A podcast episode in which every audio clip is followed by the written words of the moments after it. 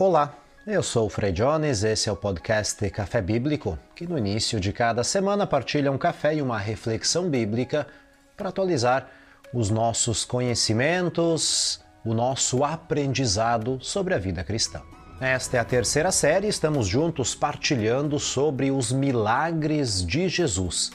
No início, nós refletimos juntos sobre os milagres que Jesus fez na natureza transformando a água em vinho, caminhando sobre a água, partilhando e multiplicando pães e peixes.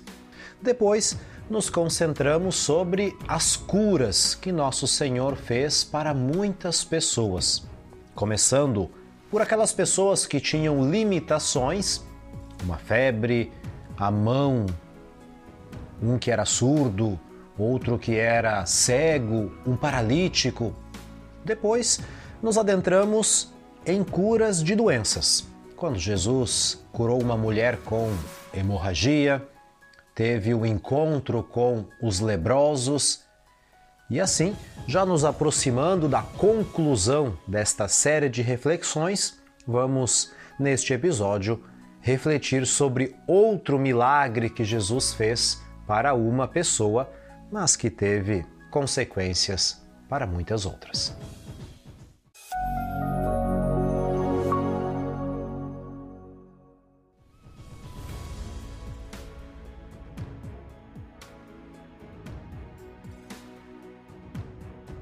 Este é o episódio de número 43 e vamos refletir sobre um milagre que Jesus fez para um jovem que tinha morrido, ou seja, não tinha nenhuma limitação física e nenhuma doença, mas que teve a sua vida retomada. As pessoas reagem de modo diferente diante da morte. Quando é um idoso ou um adulto, a reação tem uma característica. Porém, quando é um jovem, um adolescente ou uma criança, parece que a dor, o luto é ainda maior. Por isso, eu convido você a acompanhar a leitura do Evangelho segundo Lucas, quando Jesus doa novamente a vida a um jovem em um vilarejo chamado Naim.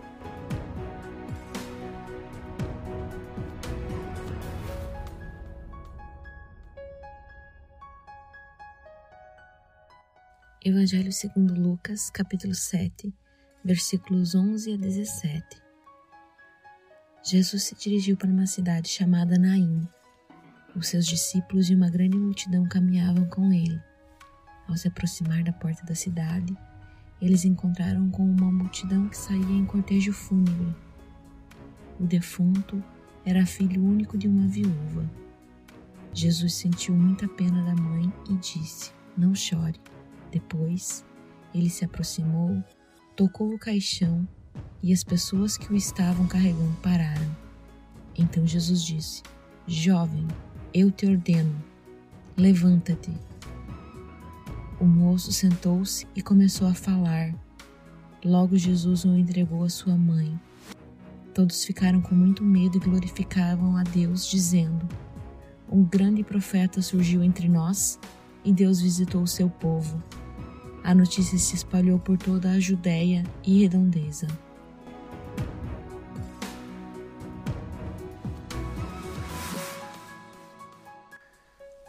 Este vilarejo chamado Naim está na região da Galileia. Para quem tem o mapa da Terra Santa em mente, é lá no norte, próximo das cidades onde Jesus nasceu, cresceu e desenvolveu a maior parte do seu ministério. Este vilarejo está a mais ou menos uns 8 quilômetros do Monte Tabor, a uns 10 quilômetros de Nazaré e aí a uns 40 quilômetros de Cafarnaum, aquela cidade que estamos acostumados a encontrar nas margens do mar da Galileia. Por isso que de Cafarnaum até Naim, esse caminho que Jesus fez chegando no vilarejo deve ter durado aí algumas horas e era um caminho feito no decorrer de uma jornada. Não sabemos muito sobre Naim. Era um vilarejo pobre, formado sobretudo por agricultores E em hebraico, a língua da maior parte dos textos do Antigo Testamento, Naim significa consolação, tranquilidade. Por isso que se imagina que ele recebeu este nome por ser um lugar tranquilo, calmo, pacato, um lugar bom para se viver, não obstante a pobreza ou as dificuldades que as pessoas que ali se encontravam tinham. No início do Evangelho, percebemos que tem um movimento contrário. Enquanto Jesus está chegando com uma multidão em Naim, tem uma viúva com uma multidão saindo do vilarejo. Não temos muitas informações sobre esta viúva. Olhando pela sua roupa, pela tristeza, se percebe que ela está levando o seu filho nesta procissão fúnebre. É uma mulher atribulada por duas grandes tragédias, duas grandes perdas. Já perdeu o marido e agora perdeu o seu filho único. A sua situação é dramática, pois naquela sociedade patriarcal, esta mulher, viúva, tinha somente no filho alguém que poderia ajudá-la depois da morte do marido. As mulheres não eram preparadas para ter uma independência financeira naquela sociedade. Por isso que após enterrar o seu filho, essa mulher vai ter que enfrentar muitas dificuldades, provações, provavelmente miséria, tristeza, abandono, solidão. A sua vida está marcada por esta desgraça que aconteceu a perda do seu filho único, em seguida, depois, talvez muitos anos, após a perda também do seu marido. A multidão está saindo de Naim para sepultar este jovem fora do vilarejo, como era o costume na época. Os cemitérios, os sepulcros se encontravam fora da cidade por questões de higiene e também pureza religiosa. E mesmo que o texto não fale, na época era costume rasgar alguns pedaços das roupas, como símbolo de um coração rasgado, dilacerado, marcado por aquela perda. Humanamente falando, ninguém está 100% preparado para enfrentar a dor, o luto, esse processo interior e também exterior que a morte de um ente querido nos traz. Por isso que muitas pessoas têm sentimentos de remorso, culpa, tristeza, depressão. A morte abala totalmente uma vida, uma estrutura psicofísica e esta mulher está realmente muito debilitada em todos os sentidos por estas perdas que aconteceram na sua vida. Nós sabemos que é necessário aceitar que toda vida tem um fim e enfrentar este processo do luto, de superar a dor. Porém, todos nós sabemos que não é fácil, mesmo quando uma pessoa de idade já doente nos deixa, e ainda mais como no evangelho que estamos meditando, quando é um jovem, um adolescente ou até uma criança que acaba falecendo. Por isso que as boas memórias, aquilo que foi vivido com a pessoa, nos ajuda um pouco neste momento, buscando também o apoio de amigos, familiares, o apoio da fé e, sobretudo, não se isolando, pois é partilhando esta dor que é possível superá-la com o tempo de cada um. Esta mulher que perdeu o seu filho, está ainda com esta ferida aberta. E é nesse momento que Jesus se aproxima dela. E o texto bíblico traz algumas características que nós encontramos também em outros milagres. Jesus sente compaixão, sofre com aquela mulher. Ele se aproxima, convida para não chorar, não está pedindo Faça de conta que não tem a dor, o luto, mas a falta de esperança, o desespero a partir deste momento não vai ter mais lugar na sua vida. Nosso Senhor toca a maca onde estavam carregando o corpo deste jovem, com aquela ideia de transmitir a energia divina para aquele corpo já sem vida, não sabemos desde quando. E depois, com as palavras que criam, que dão uma nova vida, Jesus diz: levanta-te, ou seja, ressuscite, se coloque de pé, tenha vida novamente. Mesmo que no texto se fale de ressurreição, muitos teólogos estudiosos das Sagradas Escrituras preferem utilizar a palavra reanimação, pois este jovem e também outros exemplos na Bíblia, tanto no Antigo como no Novo Testamento, recuperam a vida que tinham antes. O jovem está recuperando a vida que tinha terminado há um, dois, três dias atrás. Vai continuar o seu percurso, vai envelhecer e morrer de novo. É como se alguém um dia perguntasse para ele o que você fez ontem ou antes de ontem. Nada, porque neste intervalo eu não vivi. A ressurreição de Jesus é diferente, porque nosso Senhor vai ter uma vida nova não vai continuar a sua existência antiga. É um corpo glorificado, é uma vida ressuscitada.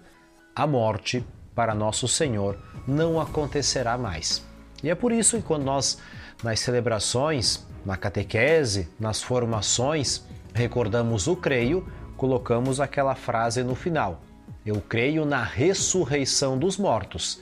Cristo é a primícia, o primeiro e a partir dele, que passou pela sua Páscoa, todos nós acreditamos que um dia vamos ressuscitar, não para esta vida que temos agora, mas para a vida eterna.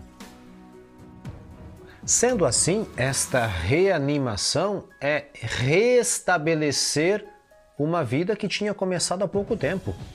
Talvez aquele jovem tinha aí 12, 15, no máximo 18 anos.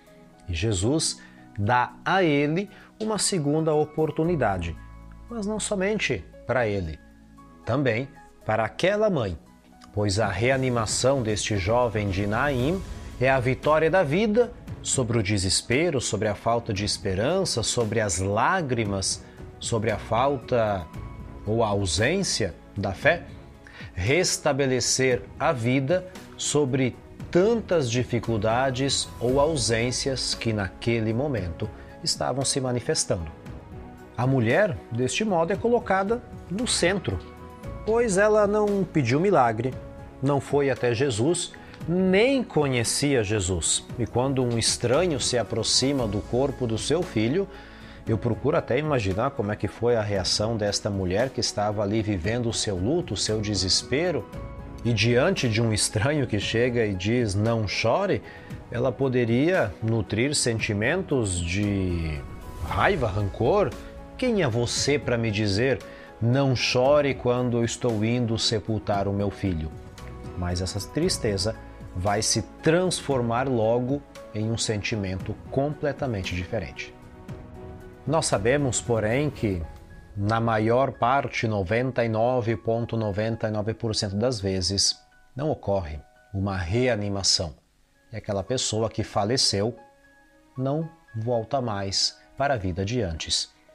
E é neste momento que nós, pessoas, que nos adaptamos quando uma vida nasce, quando uma nova pessoa vem ao mundo e transforma a vida de tantas pessoas ao seu redor, temos que ter também a consciência que, quando uma vida se conclui, uma história chega ao seu ponto final, nós também vamos procurar nos adaptar.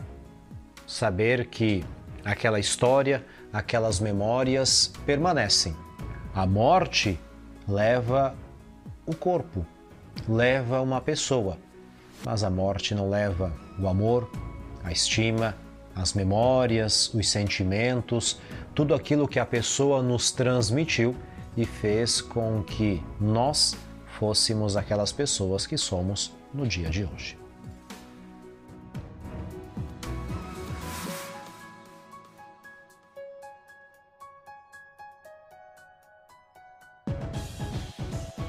E nas considerações finais, gostaria de recordar que este milagre que Jesus fez para o jovem, como outros milagres que nosso Senhor fez, como no exemplo de Lázaro, como os profetas Elias e Eliseu também fizeram no Antigo Testamento, e os apóstolos Pedro e Paulo farão também, como nós temos relatos nos Atos dos Apóstolos, são episódios únicos, elementos que nos atestam o poder de Deus sobre a vida, restabelecer uma história, mas saber que isto serve não somente como exceções, mas como momentos nos quais Deus nos mostra que é possível vencer a dor, o luto e, sobretudo, demonstrar como que cada vida tem importância mesmo aquela que se iniciou há pouco tempo, como aquela que foi vivida por vários anos.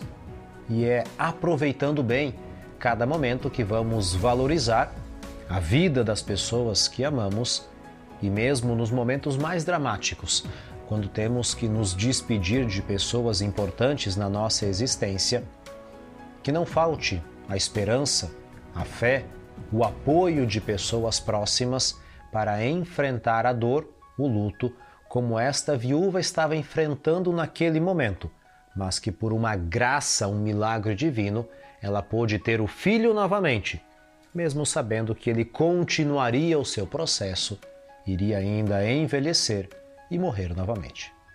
É sempre delicado falar da morte. Para nós sacerdotes que celebramos as Ezequias, é um momento de respeito, de luto, mas também é um momento de sublinhar a esperança na vida eterna.